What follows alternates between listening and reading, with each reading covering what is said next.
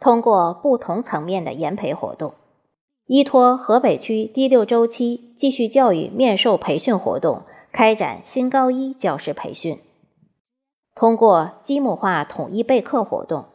区高中体能模块教学研讨，深入研究新课标，找寻新问题，探索新途径。通过高中体育与健康新课程跟进式培训。及学科特色基地校系列成果展示活动、青年教师学科教学基本功竞赛、青年教师基本功说课研讨等活动，以赛促研，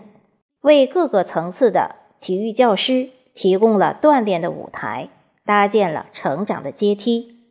进而提高了教师的专业化水平。体育教育是一段漫长的旅程。个体差异带来的是这条路上的每个孩子与老师看到的风景、遇到的挫折各不相同。正是这种不确定性和延时性，更需要我们体育教育者们为之拼搏、为之奋斗。以美育德，凝心聚力，促成长。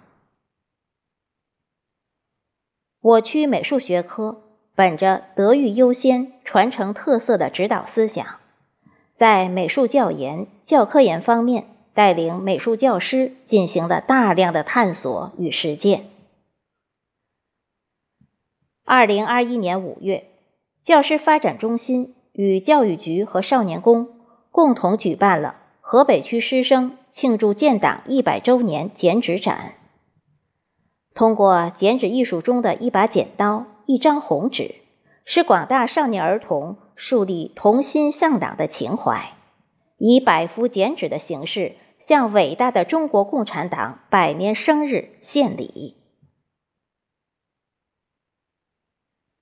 今年，教育部公示了第三批全国中小学中华优秀传统文化传承学校认定结果。我区晋江路小学剪纸项目、宁远小学灯笼项目、兴华小学纸塑项目被认定为全国中小学中华优秀传统文化传承学校。为落实双减政策，提升课后服务质量，在教育局直接领导下，从全区小学。选出一百二十余名课后素质拓展剪纸课程教师，教研员对三个学区片教师进行现场上课、课后讲座、研讨等剪纸课程培训活动，为我区课后服务做出贡献。